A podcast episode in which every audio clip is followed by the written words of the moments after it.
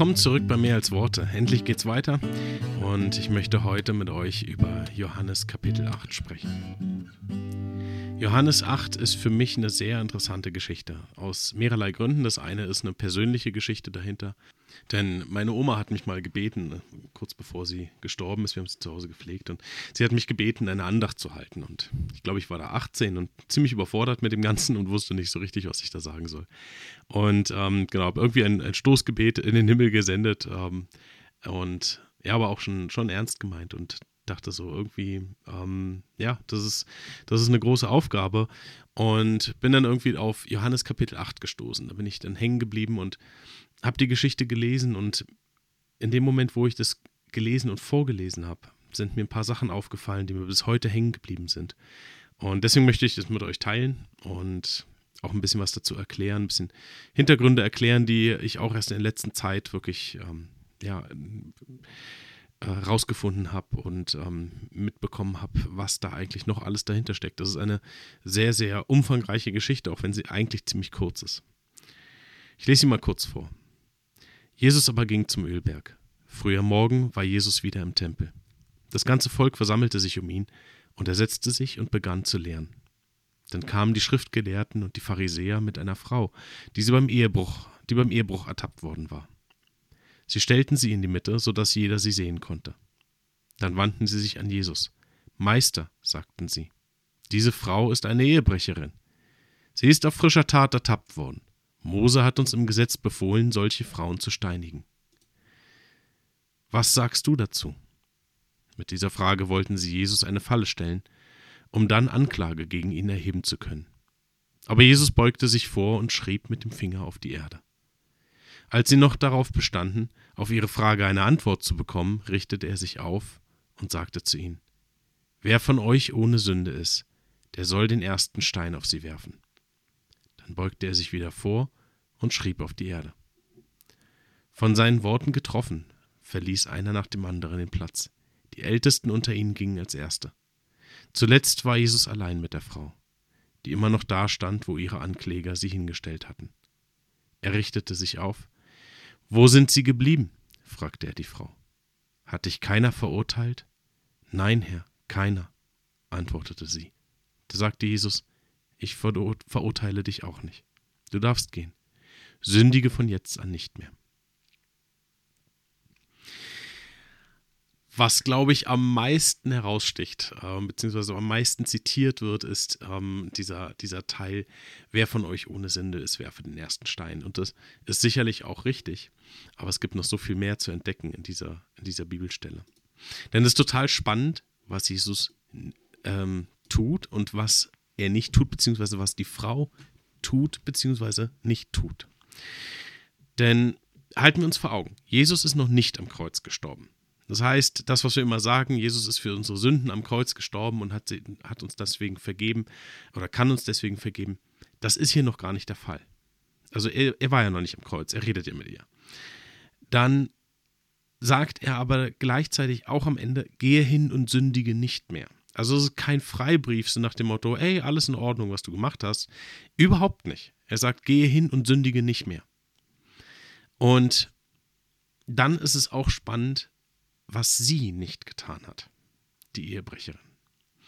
Denn wenn wir uns in Genesis anschauen, wie der Sündenfall abgelaufen ist, ja, da haben wir Eva, die mit der Schlange spricht, dann isst sie von der verbotenen Frucht und danach gibt sie Adam von der Frucht, der auch essen soll, der stand offensichtlich, also wahrscheinlich daneben, denn der ganze Dialog zwischen, zwischen ihr und ihm ist sehr, sehr kurz. Sie erklärt nicht weiter. Das heißt, ähm, er hat es wahrscheinlich sogar mitbekommen. Wir haben ja also zwei, Adam und Eva. Ähm, und jetzt nochmal ein kurzer Rückgriff auf Johannes 8. Der Mann, der ja auch Ehebruch begangen hat, wurde nicht vor Jesus gestellt. Nur als kurzer Einschub. Aber wir haben hier eben Mann und Frau, die beide etwas getan haben, was sie nicht sollten weil es ja in ihren Augen gut war oder schön und ähm, dementsprechend, genau, sie haben es dann getan. Und im Gegensatz zu Eva, was macht Eva dann als nächstes? Als Jesus, als, als Gott dann in den Garten kommt ähm, und Eva oder überhaupt die beiden fragt, was habt ihr getan? Eva sagt dann, die Schlange hat mich verführt. Also dieser Moment, wo Jesus im Garten ist und erstmal fragt, wo seid ihr? Als ob er nicht wüsste, wo sie sind. Ähm, bietet eigentlich ja den, die Möglichkeit für die beiden zu sagen, ey Gott, wir haben echt Mist gebaut. Ähm, dies, das ist der Moment, wo, wo Vergebung stattfinden kann oder wo erstmal überhaupt ähm, äh, Bekenntnis, Sündenbekenntnis stattfinden könnte. Das haben sie nicht genutzt, sondern Eva hat gesagt, die Schlange hat mich verführt. Und Adam sagt ihm, die Frau, die du mir gegeben hast, hat mich überredet. Also wir haben ja einen, einen, einen mehrfachen Beziehungsbruch. Das ist zum einen der Bruch zwischen Gott und Eva oder zwischen Eva und Gott. Ähm, denn Eva sagt nicht, hey Gott, es tut mir leid, ja, sondern sie sagt, die Schlange. Also ich bin ja gar nicht richtig schuld, sondern die Schlange hat mich ja verführt. Also irgendwie bin ich ja so ein bisschen unschuldig. Und das ist so, was zumindest in meinen Ohren ähm, so anklingt, was dahinter steckt. Und das andere ist, dass dann eben Adam sagt, die Frau, die du mir gegeben hast. Also auch er gibt die Schuld der Frau, die Gott ihm gegeben hat. Und indirekt gibt er damit ja eigentlich Gott die Schuld. Also hättest du mir die Frau nicht gegeben, ne? Dann. Und das ist eigentlich ein, ein, ein krasser Punkt an der Stelle. Und umso interessanter ist es, dass die Ehebrecherin genau das hier nicht macht. Sie sagt eben nicht, der Mann, der hat mich verführt oder die Umstände oder ich hatte eine schlechte Kindheit. Was auch immer. Sie, sie nimmt keine einzige Ausrede in den Mund, sondern sie nimmt es erstmal, zumindest ist es nicht weiter überliefert, aber sie nimmt es wahrscheinlich einfach schweigend hin. Ich meine, man muss sich auch die, ein bisschen in ihre Lage versetzen. Sie weiß, dass sie jetzt eigentlich gesteinigt werden soll. Also sie steht kurz vor ihrem erwarteten Tod. Ähm, es wäre, um, es wäre verständlich, wenn sie dann eben sagen würde, ich konnte nichts dafür, weil oder irgendwie so irgendwie eine, irgendwie eine Möglichkeit sucht, um aus der Situation rauszukommen. Tut sie nicht, sie nimmt es hin. Und das finde ich total spannend.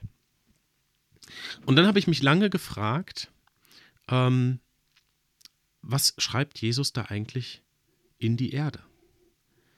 Und ähm, das ist interessant. Da komme ich gleich nochmal drauf. Denn ähm, die ganze Geschichte ähm, oder die, die überhaupt die, jede Geschichte, die erzählt wird, ähm, wo eine Passage drin ist, die wir nicht gleich verstehen, ähm, ist oftmals ein ähm, Rückgriff auf eine andere Geschichte. Also sprich, wenn wir, wenn wir eine, eine Begebenheit haben, eine, eine Redewendung haben und ähm, wir verstehen sie nicht, verstehen nicht, was das in dem Zusammenhang jetzt soll. Es macht für uns erstmal keinen Sinn. Oftmals ist das ein Rückgriff auf das Alte Testament. Ähm, denn die Leute kannten ja die Geschichten und also auf jeden Fall die Schriftgelehrten, die die Ehebrecherin vor Jesus gezerrt haben, die kannten die Geschichte auf jeden Fall. Und es ist dann immer interessant, ähm, in, in unserer Bibel, wenn wir sie vor uns haben, in den meisten Bibeln, ähm, ich glaube sogar in allen Bibeln, ähm, gibt es dann immer auch Querverweise ins Alte Testament. Das heißt, diese Zitate aus dem Alten Testament werden deutlich gemacht. Ähm, hat mir hier ein bisschen gefehlt.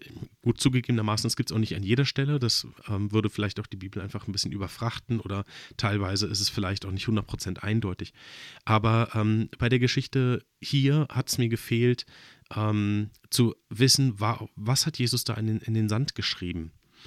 Und ähm, da gibt es eben eine Parallelstelle in Jeremia, ähm, Kapitel 17, Vers 13. Und da steht nämlich, denn Herr, du bist unsere Hoffnung Israels. Alle, die dich verlassen, müssen zu Schanden werden, und die Abtrünnigen müssen in die Erde geschrieben werden, denn sie verlassen den Herrn, die Quelle des lebendigen Wassers. Wenn man das ganze Kapitel liest, wird es noch interessanter, ähm, weil da nämlich auch Gott äh, dann eben beschreibt, dass, dass nur er ähm, das Innerste des Menschen kennt und ähm, das ist umso spannender, weil jetzt Jesus sagt, wer von euch ohne Sünde ist, werfe den ersten Stein. Also auch das könnte, ähm, ich sage bewusst könnte, an der Stelle ein Rückgriff auf Jeremia 17 sein. Auf jeden Fall aber macht es deutlich, ähm, dass, dass keiner ohne Sünde ist, auch wenn sie nicht nach außen sichtbar ist. Und dann in Verbindung mit dem, das auf die Erde geschrieben wird, wahrscheinlich, oder ich, ich vermute einfach mal, dass er Namen auf die Erde geschrieben hat. Ähm, wir wissen es nicht genau, aber Jeremia 17 macht, also lässt diese, diese Verbindung durchaus zu. Ähm, definitiv aber, was die Leute, glaube ich zumindest, bin ich sehr überzeugt von, was die Pharisäer erkannt haben, ist, er hat in den Sand geschrieben, und dazu gibt es eine Parallelstelle und die steht in Jeremia 17. Und er hat eigentlich dann damit gesagt, was macht ihr hier eigentlich? Ihr bringt hier diese Frau vor mich, um mich zu testen. Das hat er nicht gesagt, aber das ist so ein bisschen in, in diese Geschichte impliziert. Ähm, weil er sagt, was ist denn eure Motivation dahinter? Ist es wirklich eure Motivation, dass Gott verherrlicht wird, dass sein Name groß gemacht wird und deswegen zerrt ihr jetzt die Frau vor mich? Was ist eure Motivation, das zu tun? Und das ist sowieso spannend. Ähm, da könnte man Abende darüber philosophieren, beziehungsweise eigentlich theologisieren. Ähm, was bedeutet es eigentlich, wenn wir etwas tun, was in der Bibel als richtig dargestellt wird, und trotzdem kann es so falsch sein? Denn die Pharisäer, die haben versucht, alles richtig zu machen, alle Gesetze einzuhalten. Die haben wirklich das Wort studiert und sind in die Details reingegangen und haben ähm, viele, viele, viele, viele Bücher dazu geschrieben und ähm, Überlieferungen, Traditionen. Sie haben sich überlegt, wie können wir diese Gesetze, die ja gut sind, so einhalten, ähm, dass wir sie definitiv nicht übertreten. Und dann wo ist das so ein, so ein, hat das ein Eigenleben entwickelt und es ging dann gar nicht mehr darum, Gott zu gefallen, sondern irgendwann ging es den, den Schriftgelehrten auch oft einfach darum, den Menschen zu gefallen. Ähm, so wie Jesus eben auch sagt, wenn es darum ums Gebet, wir hatten das Thema ja vorher, ähm, wenn es um Gebet geht, dann sollen wir uns nicht auf die Straße stellen, sodass jeder das sieht, sondern es soll im Verborgenen sein. Denn Gott sieht, was im Verborgenen ist. Denn wenn wir das offen auf der Straße tun, dann tun wir das wahrscheinlich einfach nur, um zu zeigen, wie, wie toll wir sind, wie heilig wir sind, wie fromm wir sind. Ähm, das ist einfach auch Ziel verfehlt. Und dementsprechend glaube ich, dass es an dieser Stelle wirklich, wirklich interessant ist und wichtig ist zu sehen, ähm, ja, die Ehebrecherin hat gesündigt. Und ja, das Gesetz Mose hat da Vorschriften dafür. Und im Prinzip hätte sie gesteinigt, aber warum haben die Leute sie denn überhaupt rausgezerrt?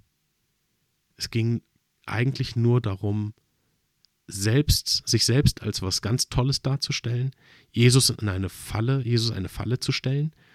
Und ähm, ich glaube, dass es diese Motivation ist, die Jesus hier massiv kritisiert.